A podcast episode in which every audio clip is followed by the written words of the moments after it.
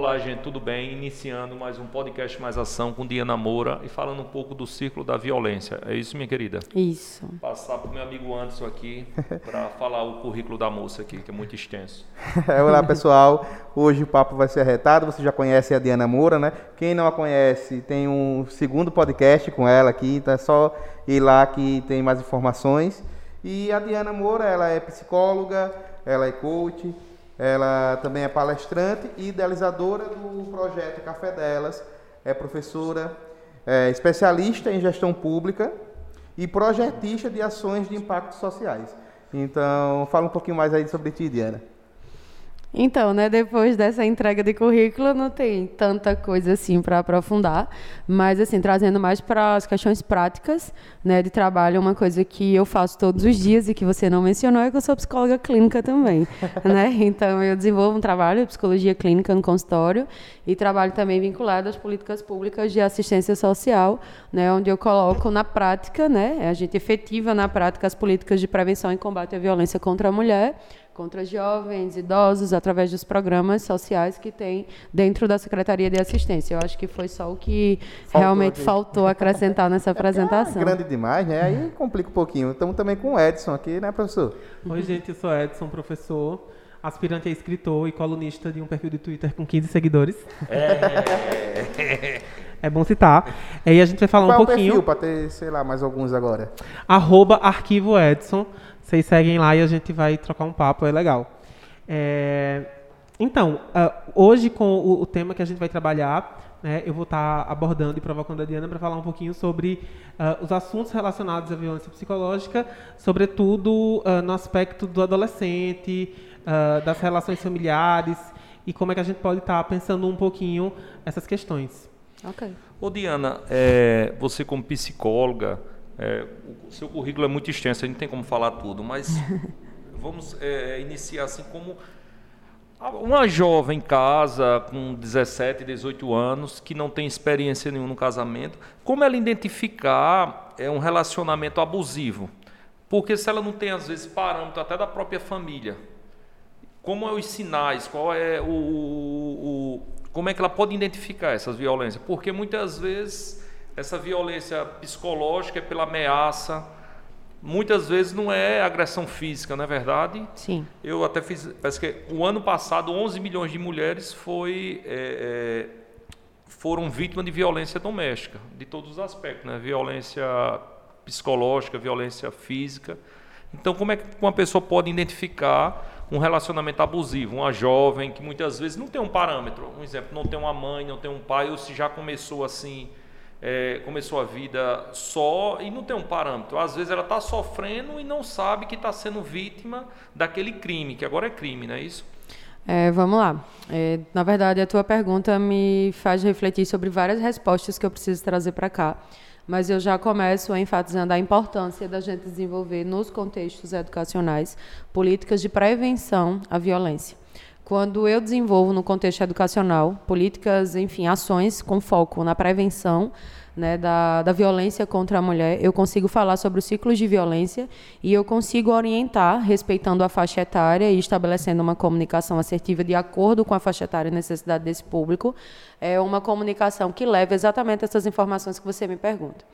É, por que, que é importante trabalhar com crianças e jovens? Só assim a gente vai conseguir evitar que algumas situações de violência se instalem na vida desses jovens, que podem ser tanto homens como mulheres, enfim, independentemente da orientação. Por quê? E nesse caso você se referiu à, à figura da mulher que casa aos 17 anos. É super comum tá, que no início da vida né, do relacionamento, essas mulheres elas tendem a, elas acabem naturalizando uma comunicação que a gente entende como comunicação violenta e que é a promotora do primeiro tipo de violência, que é a mais comum e infelizmente a mais naturalizada, que é a violência psicológica. Né? Então, assim, é comum que ela naturalize porque parte dessas meninas elas reproduzem comportamentos. É, essa comunicação violenta já existe no seu contexto domiciliar às vezes não necessariamente praticada pelos seus pais, mas às vezes vem de uma referência onde os irmãos, é, vizinhos, avós, e de alguma forma isso está sendo naturalizado porque as pessoas estão se comunicando de modo violento e ainda assim estão permanecendo naqueles relacionamentos. Então, o que é que entende? Até pelo estereótipo né, de mulher, estereótipo do tipo de relacionamento, entende-se um processo de espera, uma maturidade que vai chegar, uma habilidade que vai ser desenvolvida. E em nome dessa, dessa espera, muitas meninas e muitas mulheres estão sendo diagnosticadas com transtornos mentais e com problemas relacionados à sua saúde mental cada vez mais cedo, por conta dos vários tipos de relacionamentos abusivos que muitas vezes começam dentro da sua própria casa, quando seus pais, né, quando seus irmãos estabelecem comunicação extremamente violenta.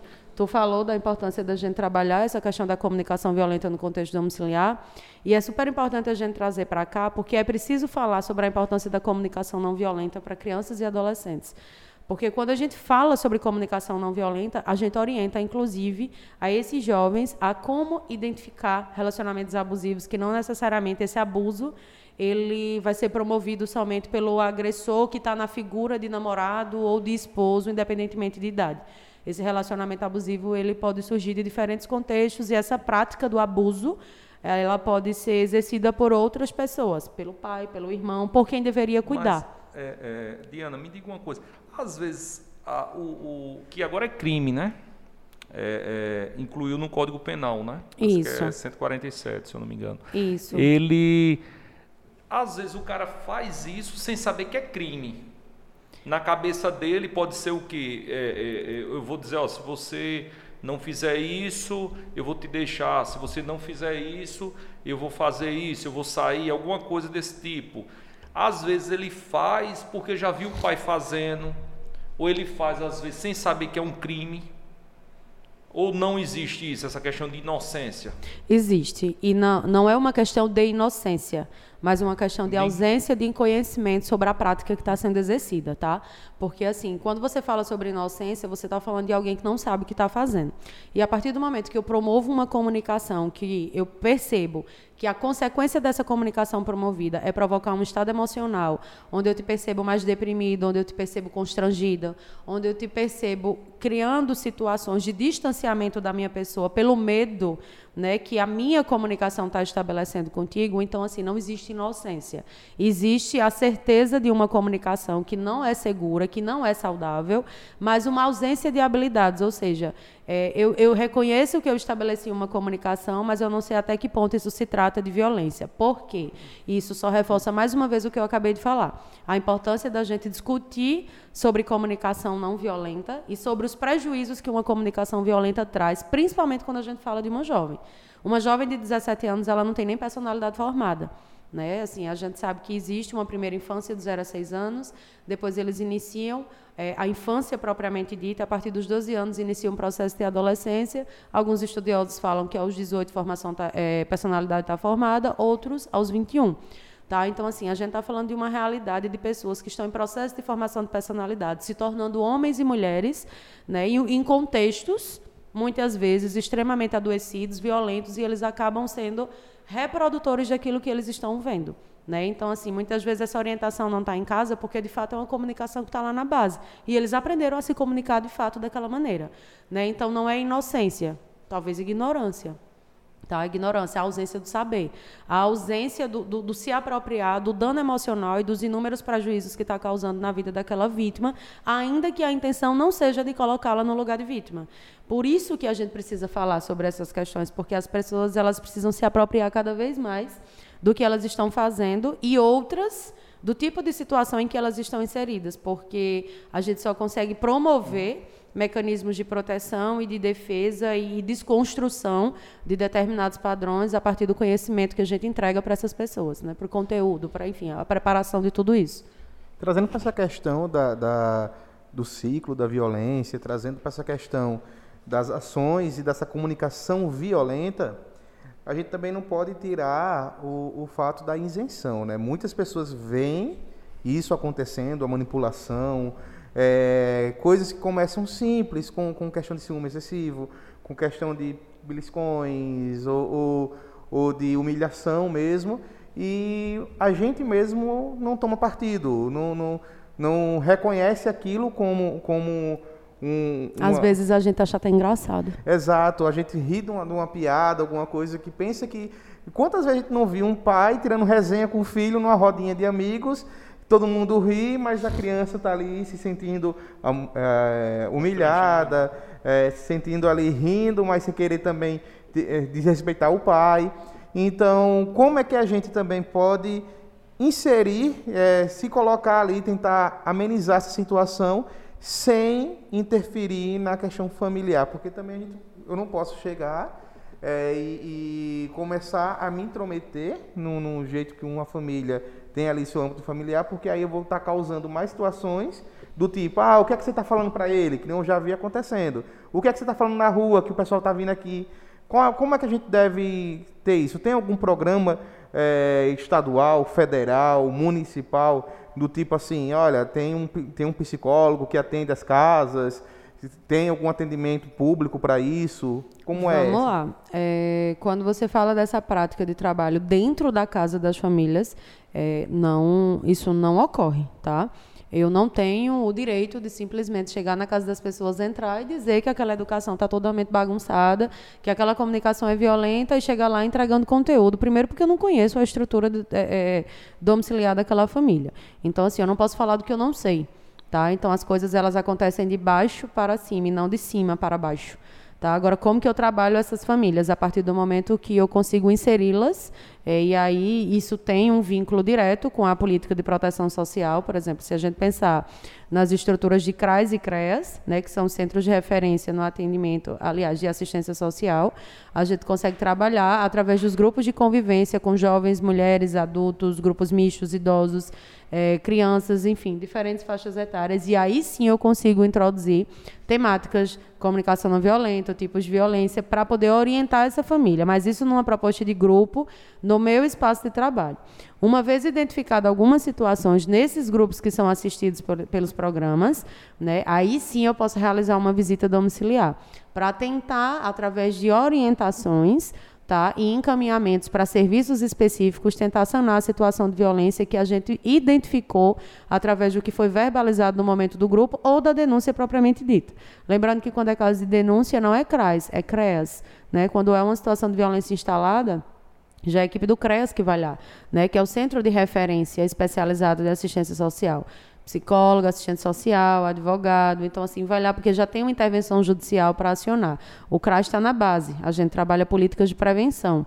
Tá? E isso dentro da política é, é, da assistência social. Se a gente for para a educação e a gente for para a saúde, então a gente identifica que os profissionais de saúde eles também estão realizando um trabalho de ponta nas unidades básicas de saúde. Quando eu vou para as escolas, eu trabalho no contexto educacional e quando há necessidade, fazendo atendimento individualizado do aluno e até da família, mas com orientações pontuais e não num, num e não num, num modelo ambulatorial. Então, assim, eu não, não posso invadir a casa das pessoas, mas eu posso convidar essas pessoas é, para que elas possam fazer parte dos grupos onde eu estou promovendo uma reflexão através do conteúdo que está sendo entregue, né, para que elas passem a refletir sobre o tipo de comunicação e modos de relacionamento nas suas casas. É, é, Diana, a gente está falando sobre a comunicação violenta, os danos, mas me parece que ainda não está tão palpável e talvez uh, quem tá, quem eventualmente assista a, a, a, gravação do podcast também não, também esteja com essa questão. Como é que a gente, o que é a comunicação violenta na prática, né, para ficar palpável para a gente entender não? Isso a gente pode identificar como uma comunicação violenta. Vamos lá, na prática, um exemplo muito claro é a gente fazer uma observação de uma determinada situação e a gente já construir uma fala julgadora, muitas vezes preconceituosa da situação em que a gente está vendo. Vou dar um exemplo. É, o Anderson, de repente, teve uma conduta aqui, tá? E eu observei, essa conduta acaba diretamente me atingindo, tá? Então, assim, ele provocou algum tipo de dano, ainda que a intenção não seja essa. Eu me percebi tendo necessidades específicas de pontuar algumas coisas para ele. Eu desejei, inclusive, que a conduta dele fosse diferente a partir da observação que eu fiz e eu tenho resultado. E aí eu já falei de quatro etapas né, dos princípios da comunicação não violenta. Né? Observação, desejo, necessidade e resultado. Tá? É bem nessa ordem que acontece.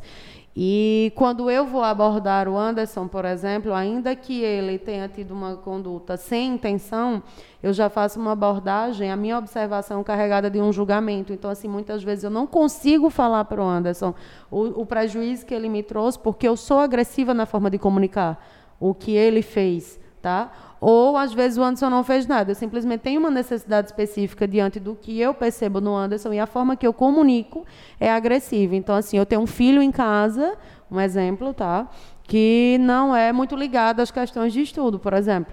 Né? E aí você vai comunicar com o teu filho a importância dele estudar de modo agressivo, através de imposições, onde você já cria, cria rótulos para esse filho, sabe? Então, assim, é, você vai lá e chama teu filho de vagabundo, por exemplo.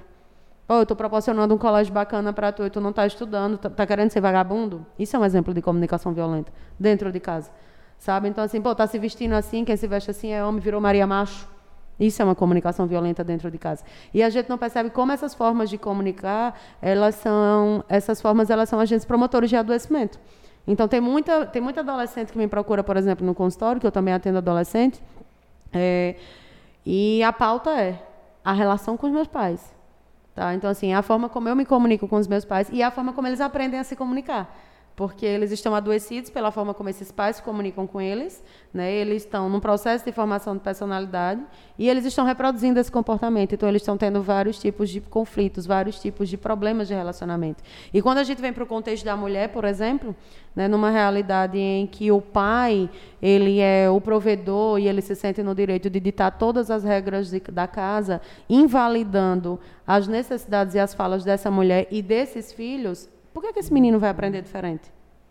Como que ele vai aprender diferente se as escolas não promovem espaços de debate, tá? Se eles não frequentam esses grupos dos CRAs, porque assim, infelizmente, existe uma cultura preconceituosa da sociedade como um todo que acha que serviço público é serviço de pobre, né? Então as pessoas elas não vão participar dos grupos de convivência nos CRAs, elas não buscam o serviço do CRES. Será que não falta às vezes divulgação também não? Falta interesse de quem está numa realidade privilegiada. Tá? Porque, assim, absolutamente tudo que acontece, e eu estou falando da, da, realidade do meu, da minha cidade que eu trabalho, tá? É, mas eu vejo muito porque eu acompanho as redes sociais e absolutamente tudo que determinadas secretarias assim estão fazendo, eles posicionam nas suas redes sociais. E a rede social não é uma, um, um, meio de comunicação de acesso a todos, mas é um meio de comunicação de acesso a quem tem uma, re, uma rede privilegiada. Mas não vão porque não mistura, porque a minha realidade é diferente da outra. E quando eu falo de violência contra a mulher, por exemplo, eu não estou falando de classe social. Porque a violência contra a mulher, ela não tem cor, ela não mas, tem classe assim, social. É se até nas escolas tivesse uma orientação para é, é, convidar essas pessoas, né, alunos e tudo, eu acho que poderia Sim. ter uma, uma, um resultado melhor. E é por isso que eu falo da importância da gente implantar políticas de prevenção baseadas em orientação assertiva com profissional especializado. Porque hoje a gente tem nas escolas algumas disciplinas chamadas de socioemocionais, se eu não me engano, uhum. mas que a maioria delas não estão sendo ministradas por psicólogos. Tá? A maioria dessas, dessas disciplinas estão sendo ministradas por outros profissionais que pegam conteúdo pronto e reproduz. Não estou aqui é, invalidando a capacidade desses outros profissionais, mas estou aqui falando da importância. Se a gente vai trabalhar processos de maturidade emocional, né, se a gente vai estar lidando com realidades que precisa de um olhar diferenciado para as alterações psicológicas desses alunos, a gente precisa ter um profissional especializado à frente. Né? E, inclusive, quando foi feito todo esse projeto, entendendo a importância da, da gente discutir questões emocionais na escola, foi pensado na importância do psicólogo estar na escola. Né? E então, na maioria das vezes coloca o quê? Professores? Professores de diferentes áreas, assim, né? Que, enfim, no seu ponto de vista, você acha que funciona ou não? Se eu disser que não funciona em 100%, eu vou estar mentindo, porque é interessante que existam os debates. Né? Enfim, eu vou estar, na verdade, não é nenhuma questão de estar mentindo. Mas, assim, eu sinto falta da gente ter, de fato, um profissional especializado para embasar, até para acolher. Porque, vamos lá, eu já participei de grupos como ouvinte, tá? quando profissionais não psicólogos trabalharam temáticas que são gatilhos. Que são gatilhos, e eu fui acionada no grupo para acolher pessoas que começaram a ter reações emocionais, né? enfim, começaram a falar sobre as suas demandas no meio do grupo, porque foi gatilho, acionou e precisava realizar partilhas. E nessa partilha se percebeu completamente desestruturado do ponto de vista emocional. E por ter uma psicóloga no grupo que estava na condição de ouvinte, não como psicóloga responsável pelo grupo, eu fui acionada para tentar acolher a demanda daquela mulher. Então, assim, que foi um grupo de mulheres nesse caso. Então, a gente precisa ter muito cuidado com os gatilhos que a gente vai acionar, uhum. porque quando a gente fala de processos emocionais, quando a gente leva essas demandas da, de violência, das comunicações violentas dentro do contexto, a gente está falando de relações com pessoas que são extremamente significativas para você. Então, assim, a gente precisa lembrar que o agressor, em algum momento, foi o grande amor. O agressor, ele não começou sendo agressor. O agressor, ele, ele começou sendo um cara gentil, um cara que acolhe, um cara que cuida, um cara que elogia. E com o passar do tempo nesse relacionamento, e aí não tem tempo, tá? Porque não precisa ter anos. Isso pode acontecer nos primeiros meses de relacionamento, inclusive esse comportamento começou a mudar. Mas inicialmente foi uma pessoa que se apresentou muito, de modo muito bacana para conquistar aquela pessoa que estava do lado. Teu pai, por exemplo, você não imagina que teu pai vai te estuprar. Daí nós temos uma realidade bastante significativa de meninas que são abusadas sexualmente pelos pais, pelos tios, pelos irmãos, ou seja, pessoas que deveriam cuidar, ou que seja, deveriam então, proteger. Então esse é o, é o, ciclo que você que a gente falou aqui. Começa com uma coisa mais, mais é, um, uma conquista e depois vai acontecendo alguma agressão, depois pede desculpa, pede perdão, mas a agressão fica Vamos retornando. Lá. Às é... vezes até intensificando um pouquinho mais. Vamos lá. Quando eu falo sobre o ciclo da violência, eu não estou falando da fase da conquista. Eu estou falando sobre como esse ciclo de violência ele vai se estruturando dentro de uma relação. Então, a primeira fase desse ciclo de violência fala-se sobre o aumento da tensão. Certo. Né? Então, assim, não há a prática de uma violência propriamente dita, mas existe uma tensão emocional você já começa a perceber alterações psicológicas no relacionamento que você está.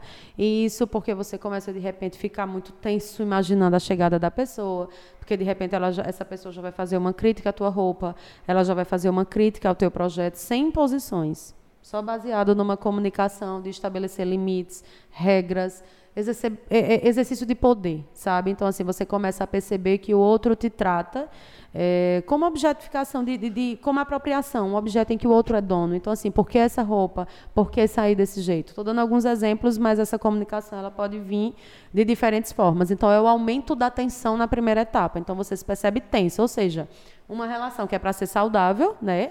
E aí você, se você pegar a criança, por exemplo, algumas crianças, quando sabe que o tio ou o avô vai chegar, elas, elas ficam aqui, tensas. Né? E você observa e não entende. Por que está assim? O que, que aconteceu? Sabe? E assim, você não imagina que aquela criança está tensa porque ela não está sabendo comunicar o tipo de comunicação que aquele adulto está estabelecendo com ela. Certo? Isso quando a gente pensa numa criança.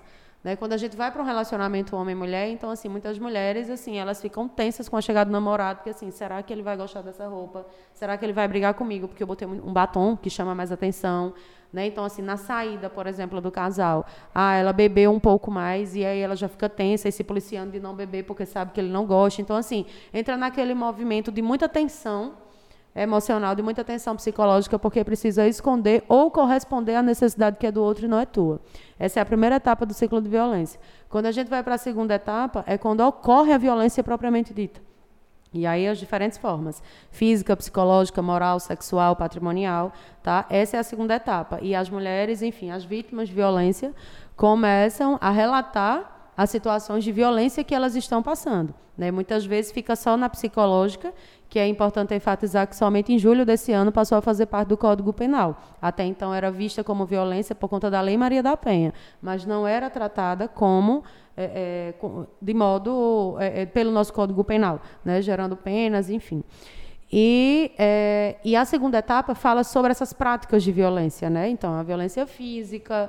E aí foi muito bacana quando você falou da questão do beliscão e dos empurrões, por exemplo, porque isso é uma forma de praticar violência física, mas que porque beliscou do lado e ninguém viu, então tipo, só eu estou vendo, não está machucando.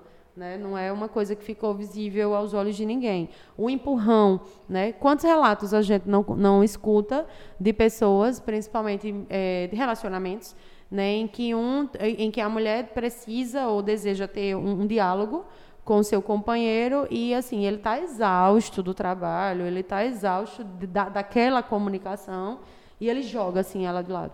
Não quero falar com você agora e joga lá na cama. Ah, você me empurrou. Ah, porque você está enchendo meu saco. Eu não quero falar com você agora. É uma forma de fazer você parar.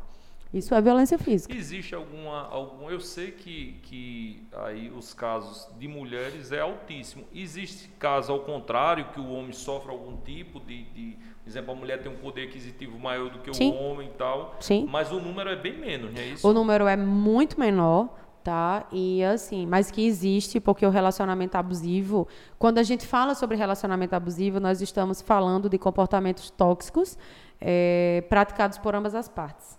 Geralmente começa-se pelo homem, mas como estratégia, como mecanismo de proteção e de defesa, essa mulher muitas vezes até como forma de confrontar tá, de se defender, ela começa também a estabelecer uma comunicação agressiva e ter práticas agressivas dentro daquele relacionamento também.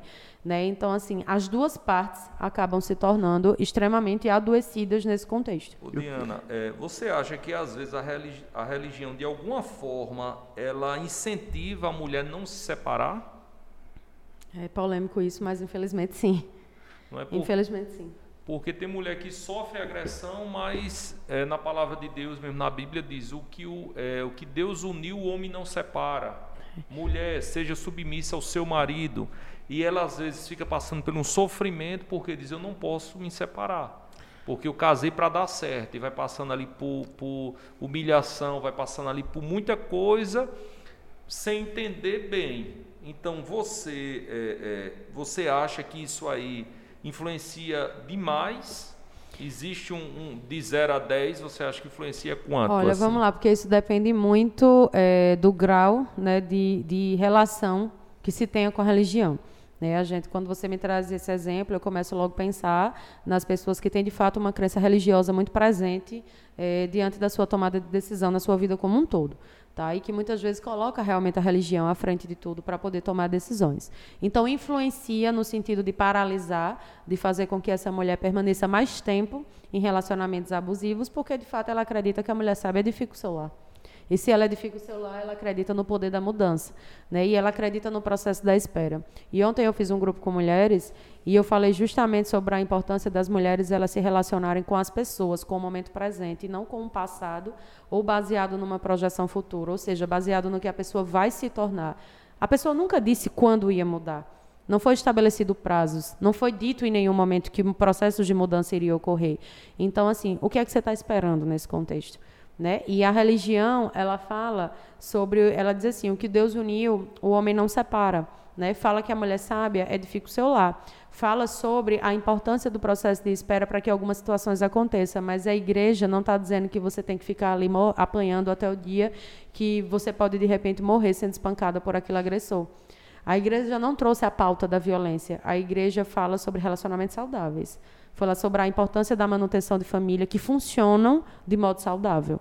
Tá? Então, nós, seres humanos, né, pecadores, nós distorcemos aquilo que nós escutamos e pegamos essas falas, pegamos essas leituras para construir estereótipos de relacionamentos e de mulheres e o tempo todo ficamos tentando encaixar as mulheres numa caixinha em um determinado padrão de submissão e de silenciamento. E em nome desse silêncio e dessa submissão, as mulheres estão sendo cada vez mais diagnosticadas com transtornos e elas estão, inclusive hoje, apresentando números extremamente significativos de suicídio quando não são vítimas de feminicídio. Tá? Então, assim, é, é super importante que a gente entenda a importância de trazer as questões religiosas para um contexto, mas entendendo que eles não podem contar como fatores determinantes.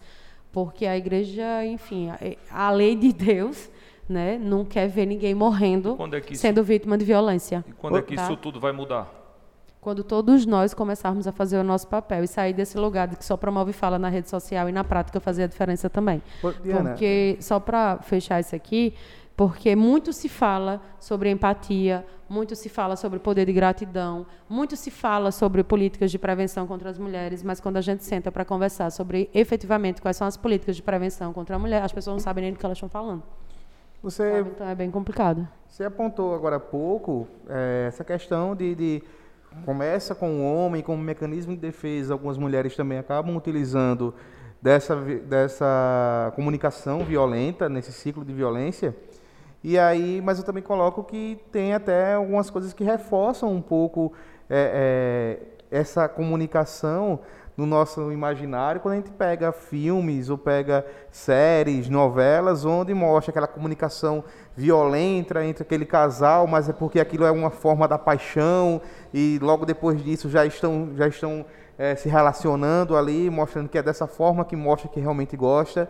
Então, eu acho que, é, além da questão da, da, da, da criação familiar, a forma também daquele conteúdo que a gente está consumindo, que a gente reproduz para os nossos familiares assistindo junto, alguma coisa, contribui para que essa, essa comunicação seja normalizada nas relações. É, isso que você fala, é, a gente aborda como dispositivo tecnológico, né, que são chamados dispositivos tecnológicos que fazem com que a gente naturalize. Por exemplo, se a gente for escutar algumas músicas, né, se você parar para ouvir algumas músicas, exemplo das sertanejas, é, a gente vê sempre uma história de uma mulher traída que perdoou. É, Marília gente, Mendonça. Marília Mendonça, então, ela arrasa nas produções. Então, assim, é, e aí, quando você escuta, isso reforça esse lugar de dor, Ecoa, de né? sofrimento, né? e de busca, e de espera, e de se afogar na bebida, de se afogar, inclusive, em um hábito que é altamente prejudicial para aquele contexto que você está precisando se desvencilhar. Né? E quando você traz essa questão de, ah, porque os filmes, as novelas mostram alguns casos e no final é, elas perdoam. É a terceira etapa do ciclo de violência. Porque a terceira etapa do ciclo de violência fala justamente sobre. É um período que a gente chama de lua de mel porque é o período em que o agressor se mostra arrependido, fazendo promessas de que aquilo não vai mais acontecer, que ele pede perdão, ele estabelece combinados e até um certo tempo ele de fato consegue cumprir aqueles combinados. Mas logo depois a situação volta a se repetir e às vezes ela se repete de modo muito pior. Tá? E aí eu não estou falando da questão da traição em si, para a gente não pensar somente no contexto de uma traição, mas é da violência mesmo, sabe? Então assim toda aquela tensão, toda aquela aquela situação da a tensão emocional da primeira etapa, as situações de violência praticadas na segunda etapa do ciclo, elas passam a, a ter proporções e causar danos muito maiores do que lá da primeira vez. Então assim entenda o ciclo. Primeiro, uma comunicação que te causa tensão. Depois, uma comunicação ou práticas que posicionam situações de violência, de diferentes formas, porque isso vai depender é, de cada história, de cada relacionamento. E depois é o ciclo, é, e depois vem a terceira etapa do ciclo, que é o pedido do perdão. Então, assim, o cara te leva para viajar, o cara te compra presente, o cara leva a comida que tu gosta, ele te leva para tomar um vinho. Ele faz absolutamente tudo que você quer, porque ele precisa do teu perdão. E aí ele precisa conquistar a tua confiança de novo. E para conquistar a tua confiança de novo, ele precisa estabelecer a comunicação e ter as ações que ele sabe que vai trazer você de volta para ele. E aí você acredita. Porque é natural acreditar, tá? É natural acreditar porque a gente precisa lembrar que aquele cara que está pedindo perdão é o cara que de fato foi aquilo que ele está de novo vendendo para aquela pessoa. Porque ninguém começou um relacionamento dando um soco na uhum. cara de alguém. E, e, e aí me parece que tanto na ficção quanto na realidade esses conflitos eles ganham uma qualidade quase de é, certificador de que o amor se cumpriu, né? Então, se o relacionamento ele passou por um, por uma, por, ele passa por esse ciclo de violência uh, que inclui todos esses aspectos que você traz, mas ele supera aquilo, né? Dizer, entre muitas aspas, então o amor ele se concretiza. Não, o amor ele se concretiza e, e, existe, isso é o que se fala, tá? Uhum. Isso valida uma coisa que o Fabinho trouxe, né, que é a influência da religião nesse contexto, e valida também outro estereótipo que existe sobre o ser mulher, que é a mulher assim, poxa, ela perdoou, ele se mostrou diferente, então ela conseguiu transformar esse cara. O amor venceu. Sabe, como se ela tivesse realmente o poder da transformação. E nós mulheres não temos o poder o, da transformação. É, o, o, o Anderson fala sobre a questão da normalização né? Quer dizer, naturalização. Me, naturalização, me parece que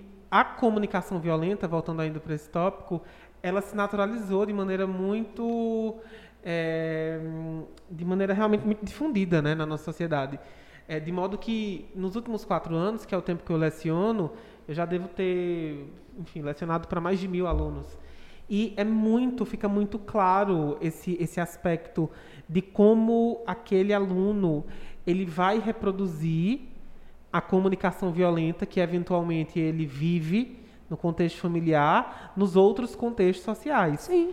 E aí eu queria perguntar, né, primeiro, como que essa reprodução acontece, né, para você ah, explanar um pouco mais sobre como que essa influência da comunicação violenta que nasce nesse primeiro estágio da convivência do ser humano, que é a família, ela se desdobra nas outras, nas outras esferas sociais, é a primeira coisa que eu vou perguntar. E aí a segunda coisa que eu vou perguntar: como, como sujeito que, que nasce nesse contexto, que cresce, que se cria no contexto de comunicação violenta naturalizada, ele pode romper esse ciclo. Existem mecanismos que ele pode estar acionando para romper esse ciclo? São essas duas questões. Vamos lá. O primeiro grupo social que a gente tem contato é, de fato, o nosso grupo da família. Né? Então, assim, os nossos primeiros amigos são nossos primos, né? às vezes o irmão, a depender da faixa etária. Então, é o primeiro grupo social que a gente pertence, tá? para além das relações com nossos pais. E aí, as habilidades de comunicação e as habilidades sociais dessas crianças, elas começam a surgir a partir daquilo que elas estão observando e tendo como referência. Ah, Diana, mas eles vão para a escola. Na escola, eles, eles também recebem outros estímulos. Ok, mas eles passam a maior parte do tempo com essas famílias. Tá? E mesmo quando eles vão para a escola, eles estão num contexto com diversas crianças, onde alguns estímulos estão sendo é, é, acionados, né? São, eles estão sendo estimulados ali. Mas o que não define, porque o que eles absorvem são orientações e práticas que eles vivenciam dentro dos seus contextos domiciliares. Caso não fosse assim, nós não teríamos é, crianças diagnosticadas tão cedo, por exemplo, com transtorno depressivo por conta de uma situação que eles vivenciam em casa, porque a escola geralmente é um ambiente seguro, né? Um ambiente seguro com orientações, com intervenções extremamente seguras voltadas para esses jovens também. Então, assim, o histórico de saúde mental e de habilidades de comunicação e de socialização dessas crianças e desses jovens, eles se manifestam tendo como fator quase que determinante a vivência que eles têm dentro do, seus, do seu grupo social familiar tá? Então, assim, é super comum que eles reproduzam o que eles estão vendo. Tá? Então, meninos que percebem pai exercendo relações de poder com sua mãe e com suas irmãs, a probabilidade deles também exercerem relações de poder com suas amigas, com suas primas, com suas irmãs é muito grande, porque é a primeira referência que eles têm. Né? Então, a primeira referência é a que define os primeiros passos e as primeiras formas de estabelecer comunicação nos seus mais diversos contextos. E aí você me perguntou se existem mecanismos para quebra. Para quebra, né? isso. A quebra é super importante que ela aconteça, mas essa quebra ela vai acontecer a partir dos recursos, dispositivos tecnológicos, programas educativos no contexto educacional, família acompanhada. Então, uma série de situações e de pessoas são envolvidas, porque quando uma criança e um jovem rompem um ciclo, é porque uma família está rompendo. Então, por exemplo, num contexto de violência doméstica, quando uma mulher consegue romper um ciclo de violência, sai daquele ciclo de violência, sai daquele contexto com seus filhos, insere eles em uma outra realidade, aquilo gera aprendizado. Então, então eu considero, quer dizer, eu depreendo da sua, da sua fala que é muito difícil uh, uma pessoa, um elemento dentro de um conjunto é, familiar conseguir romper o, é, conseguir quebrar, né, romper esse ciclo é, a partir de um esforço individual. Quer dizer, a pessoa busca é, é, romper esse ciclo. Como é possível fazer isso? Porque eu imagino Vamos que... lá, a tua fala apresenta uma real dificuldade, mas a gente não pode posicionar como algo como se fosse impossível, porque é super possível. Tá? Só que assim, primeiro tu precisa fazer parte de contextos que entenda que a realidade que tu tá não é saudável. Certo. Entendeu? Porque assim, você não nasce sabendo. A gente está falando de uma criança, de um adolescente. Uhum. Nós estamos falando de pessoas que não têm a orientação do adulto não tem personalidade formada, não tem vivência, quase que não exerce uma vida fora dos muros da escola e da sua certo. casa. Né? Então, esse despertar realmente é dessa pessoa. E aí é importante que essa pessoa tenha na sua rede de contatos alguém que possa ser referência para referenciar serviços, leituras, o que seja, para dar uma ampliada, para fazer com que aquela pessoa comece a pensar fora da caixa. Então, assim, é um contexto complicado. Por isso que as escolas precisam trabalhar políticas de prevenção à violência através da, tendo como base os princípios da comunicação não violenta, porque aí sim eu oriento. E aí, uma vez orientada, essas crianças e esses jovens, eles começam a criar seus próprios mecanismos de proteção e de defesa. A probabilidade de meninas entrarem em relacionamentos abusivos reduz bastante. E o adulto? Pode... Como assim o adulto? É, ele, uma, uma pessoa que cresce num ambiente, num lá onde a comunicação é sobremaneira violenta e, enfim, aquele é o contexto. Uhum. Quer dizer, a, a, priori você não muda. O indivíduo que está nesse contexto, ele não pode mudar as, as outras pessoas, caso não haja ali uma, uma... Caso aquelas outras pessoas não engajem num projeto de transformação daquela realidade. O que é que essa pessoa pode fazer? Pedir ajuda Pedir ajuda, buscar ajuda. Porque assim, ele já entendeu que aquele ambiente, que aquilo é um contexto de violência que não faz bem para ele. Ok. Ele não transforma pessoas, Certo. porque ele precisa ter um olhar voltado para si mesmo, então ele precisa buscar ajuda. Você já se Certo. identificou, né? Ele o já problema. identificou, porque a primeira etapa é justamente essa conscientização de que, poxa, esse ambiente aqui não é saudável, não, não me sinto pertencer. E depois, a Preciso ideia de é, ajuda. é escapar a esse ambiente. É, Não, intervenção, e aí é a estrutura de cada um, porque assim, qual é a estrutura que cada um tem, e aí a gente constrói um plano, um, um plano de intervenção terapêutica com muita segurança, com muito cuidado, porque simplesmente não vai sair da rua e vai, vai sair de casa e morar na rua. Não é assim que funciona, Eu- entendeu? eu- eu- esse- esses dias é, me passou no, no meu, no meu- nesse perfil do Twitter é, um, um retweet né, de uma moça é, falando que ela precisava de ajuda. Ela precisava. falava com as pessoas né, que indicassem lá, é, abrigos né, que recebessem, porque ela estava numa situação em que a mãe dela né, apresentava um comportamento narcisista e que naquele dia tinha passado do limite ela precisava fugir né, da, da- ela precisava fugir da casa, etc. E aí eu fiquei pensando nisso, né? Quer dizer, ah, muito bem, você entende que está num contexto onde existe ali uma, a, a opressão a partir de uma comunicação violenta, inclusive da violência física propriamente dita, É, né, da violência que vem a termo. O que é que faz, né? Essa moça nessa situação, eu fiquei pensando, né? Foge, tá, mas de- e depois, né? Eu acho que aí como você falou, cria-se então Carol, vamos lá. É, a gente precisa ter muito cuidado quando a gente traz esses exemplos, porque assim, a conduta de uma não se aplica para todas. Né? Então, assim, retirar ela de um contexto de violência, por exemplo, qual a estrutura de cidade, quais os serviços que tem, quais os recursos que a gente vai buscar, sabe? Então, por exemplo, se a gente pensar em Arapiraca, a gente tem o CRANSV, que é um centro de referência especializado no atendimento à mulher em situação de violência. Agora, é, vem uma casa de acolhimento para mulheres vítimas de violência, mas antes dessa casa de acolhimento, a gente tem que ver qual é a estrutura familiar, porque às vezes a casa dela é um contexto de violência, mas se eu levar ela para a casa da avó dela, ela já está em segurança. E aí o agressor não pode saber que ela está lá, É que sabe? o, o que me frustra um pouco, pensando não só nos adolescentes, mas também, enfim, nas pessoas que chegam à fase adulta vivendo num contexto como esse, é isso, assim, é... Vamos lá, eu entendi o que você... Obviamente que eu entendi o que você considera do adolescente que ainda está no processo de formação. Então, já é mais difícil para esse adolescente entender, inclusive, que ele está num contexto como esse para tomar qualquer posição na tentativa de quebra. Tá. É muito difícil. Aí eu penso, mas eu penso, tá, ok, e aquele que entende, né? Hoje em dia, as discussões a respeito de saúde mental, as, as discussões a respeito das relações tóxicas, das- da- do, do- do narcisismo, né? Que me parece que é um, um assunto que está vindo bastante à tona, né? A- a- os pais narcisistas, o marido narcisista, essa coisa toda. Me, me frustra pensar o seguinte: eh, o, o sujeito, adolescente ou não, ele tem acesso à informação, ele consegue identificar que está numa, numa relação eh, eh, familiar onde ele é vítima e de algum, de algum modo também pode reproduzir a comunicação violenta e quer fazer a quebra. Mas como é que ele engaja essas outras pessoas? Isso me preocupa, me frustra Tá, pensar. vamos lá. É, a gente tem que lembrar que quem cuida de criança e adolescente é adulto, certo? Então, se quem cuida de criança e adolescente é adulto, não é o adulto que não é a criança nem o adolescente que toma a decisão ou tem é, é, toda uma estrutura de romper aquele ciclo de violência.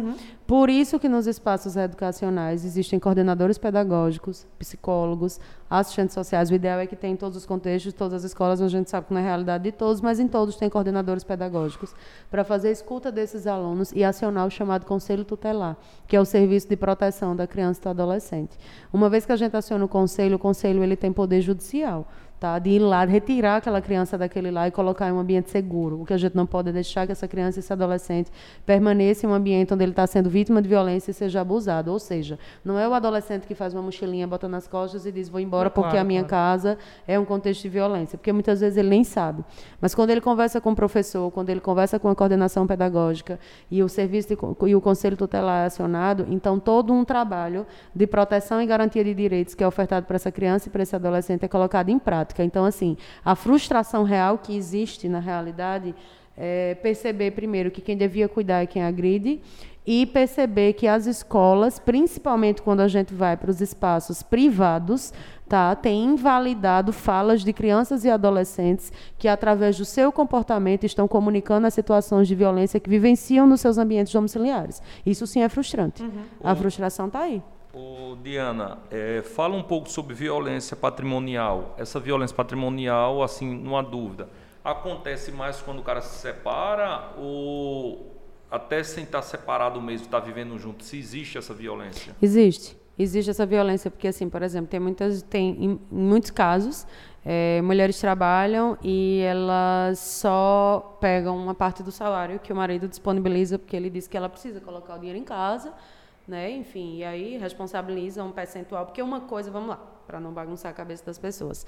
Hoje, se a gente pegar o modo de, dos relacionamentos atuais, é supernatural que ambas as partes coloquem dinheiro em casa. Se a gente pensar no modelo lá dos nossos avós, assim, é super comum que o homem seja o provedor, até porque era característico, né? Assim, as mulheres não estavam no mercado de trabalho como de fato estão hoje, inclusive, é, percentualmente falando, até maioria. Tá? Então, assim, a gente tem uma realidade diferente. A realidade atual, homens e mulheres estão no mercado de trabalho e a depender do que cada um ganhe, se existir realmente uma educação financeira, combinados, ajustados, percentualmente falando, quem ganha mais, paga mais. Tá? É, tem casos que não, a mulher ganha e fica com o dinheiro dela e faz o que quiser, mas isso é combinado de casal. Isso não é nada que é imposto. Mas quando a gente fala da violência patrimonial, por exemplo, existem muitos casos é, de relacionamentos onde o homem tem posse do dinheiro dessa mulher e ele disponibiliza para ela o que ele acha que é de direito dela, ainda que aquele dinheiro seja mérito do trabalho que ela desenvolveu durante os 30 dias do mês.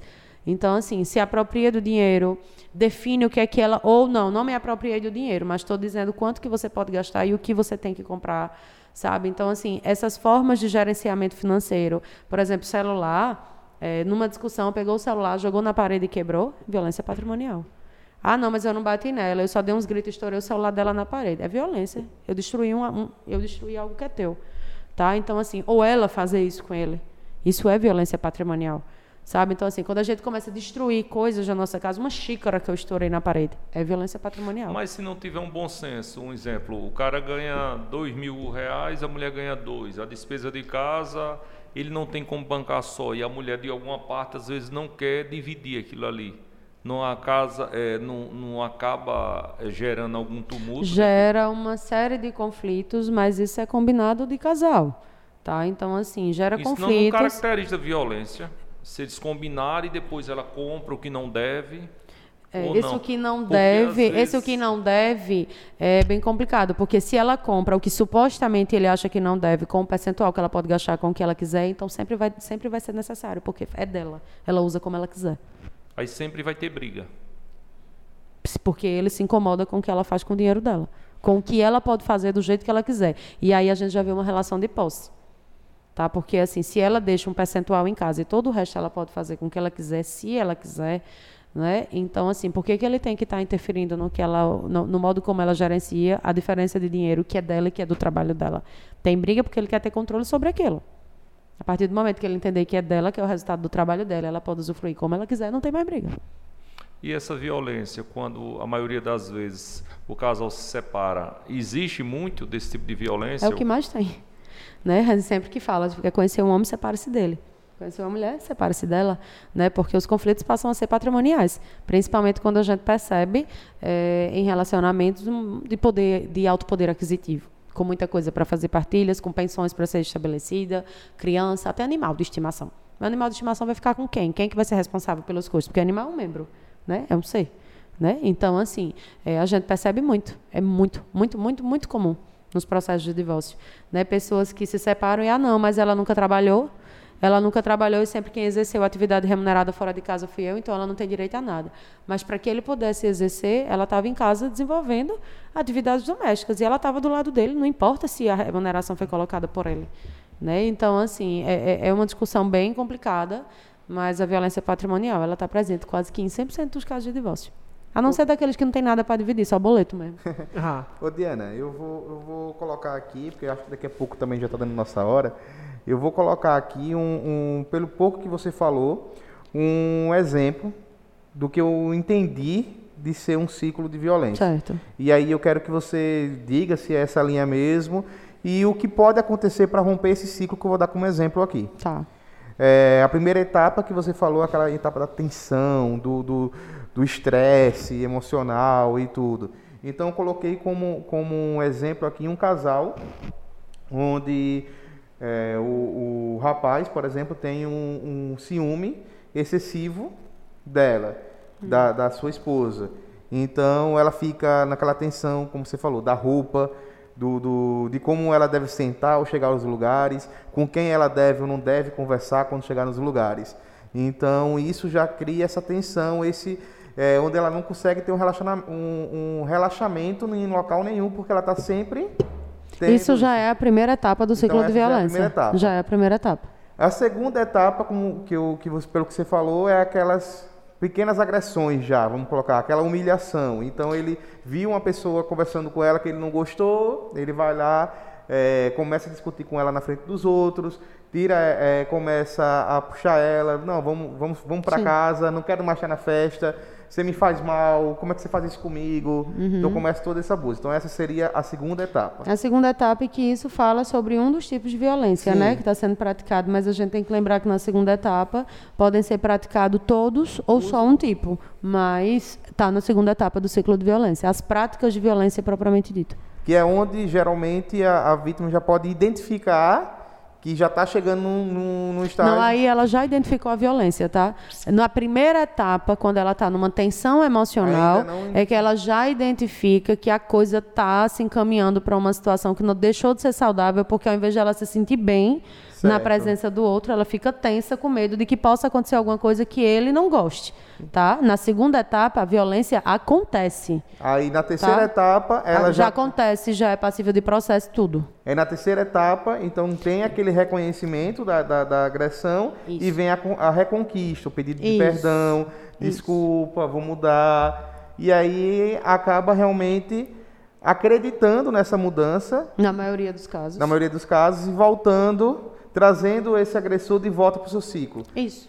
Porque e... acredita que de fato o processo de mudança vai ocorrer, que aquela situação de violência não vai mais acontecer. Então, é, é, é, o perdão junto da lua de mel. Então, nessa terceira etapa, o cara começa a chamar ela para sair de novo, trata Sim. ela diferente. Tudo, é... tudo. Ser maravilhoso, ser um príncipe. Reconquistar, né? Reconquistar, exatamente. E aí a gente chega na quarta etapa, que aqui no exemplo eu coloquei um que você usou aí.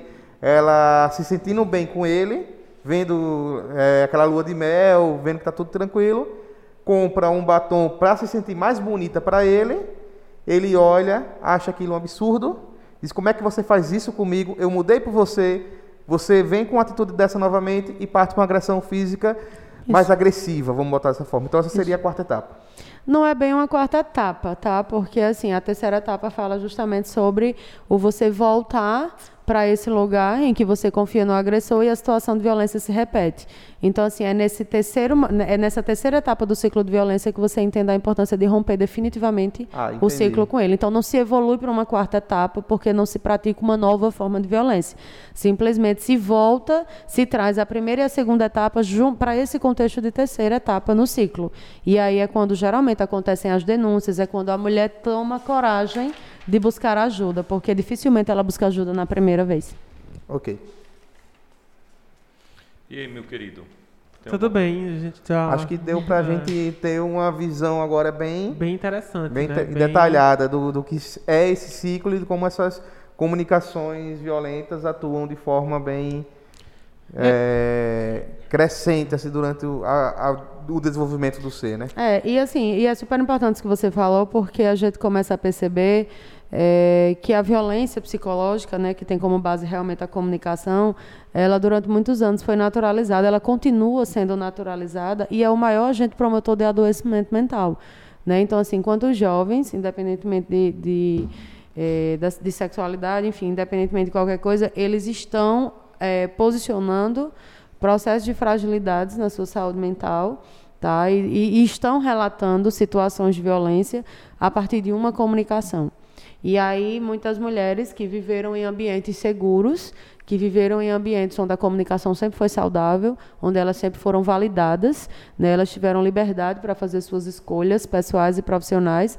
De repente, elas entram em relacionamentos onde o homem começa a perceber uma competitividade, estabelece uma competitividade com essa mulher e começa a cortar as asas. porque precisa que essa mulher paralise, pare de crescer, porque o crescimento incomoda. Então existe toda uma comunicação voltada com o objetivo de paralisar. E aí a tal da violência psicológica, às vezes até moral, né? Porque começa a ser utilizada de algumas práticas, às vezes até profissionais, para tentar questionar a conduta daquela mulher, né? Então assim, isso não é lugar de mulher. Ô, Diana, é, quero te agradecer por mais uma vez estar aqui no podcast Mais Ação. Já estamos chegando ao fim. O William ali já levantou a mão umas 10 vezes ali. William, tu tem que entender quando é comigo, o tempo tem que ser mais longo. Se fosse para falar desse, desse tema, a gente passava no tudinho, chegava ao fim, tempo é mesmo. verdade? Alguém quer falar alguma coisa, meu querido? Eu, eu só, eu só concluiria né, é, que, é, sobretudo em relação aos adolescentes e aos jovens, que as redes né, nas quais esses adolescentes estão inseridos, quer dizer, a escola, né, os cultos, enfim, todos os ambientes que não são domésticos nos quais esses adolescentes estão inseridos, mas e aí sobretudo a escola, né, que tem toda a questão da responsabilidade com o desenvolvimento intelectual, uh, social e emocional desse adolescente, dessa criança, precisam estar preparados, né? Não só preparados, como bem, é, é, como atentos aos sinais, às falas, às questões que esses adolescentes e que essas crianças e adolescentes é, eventualmente é, é, manifestem, né? Nos contextos, uh, enfim, de relação, para tomar as atitudes necessárias quando for, né, infelizmente, preciso. Exatamente. E, dizer o seguinte, se você se identificou né, com, com fazendo parte de um ciclo de violência, se você está assistindo isso e vendo que o ambiente que você está não está lhe fazendo bem e tudo, procure ajuda. Esse é o, o único jeito de romper isso, seja falando com, com, procurando pessoas especializadas, seja em caso de agressão, realmente denunciando 181 faz a denúncia, procura ajuda, há centros de apoio para isso, há profissionais capacitados para atender vocês. Então, tenta romper esse ciclo. Começa um outro ciclo da sua vida. Saia desse. Beleza, Diana, pode finalizar. É só agradecer, né, mais uma vez. É a segunda vez que eu venho para cá para o podcast, né? Acho que segunda. Isso. Segunda vez. E assim, agradecer, eu sempre falo da importância da gente ampliar esses espaços de debate, e assim, eu gostaria que acontecesse com uma frequência muito maior, e para além de espaços como podcast, live, enfim, grupos que a gente acaba fazendo hoje muito mais online por conta da pandemia, mas assim, o meu sonho é realmente que sejam debates cada vez mais ampliados e mais fortalecidos para que a gente possa trazer mais pessoas, porque os debates eles promovem reflexões, né? Então assim, ninguém vai sair daqui é, com nada na cabeça. A gente sempre sai com alguma coisa. Verdade. Né? A gente sempre reflete, um, ainda que seja uma situação específica. E quando a gente consegue provocar no outro, ainda que seja uma reflexão específica, é que o nosso objetivo foi alcançado. Então, assim, eu espero que quem nos assista entenda que não está sozinha, né, porque não está sozinha. Como o Anderson mencionou, existem muitos serviços e profissionais capacitados para acolher.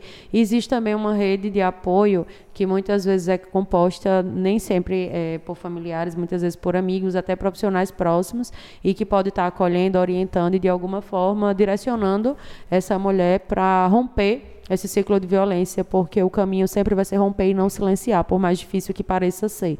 Tá? Então, assim, prestar atenção nas histórias que conta para justificar a permanência em relacionamentos abusivos, onde o ciclo de violência que a gente abordou aqui acaba sendo muito mais presente, muito mais intenso do que qualquer coisa boa que essa pessoa venha vivenciar na relação. Então, não silenciar, buscar ajuda e, enfim, estou por aqui. Tem mais gente. Fica todos com Deus. Tchau, tchau. Tchau, tchau.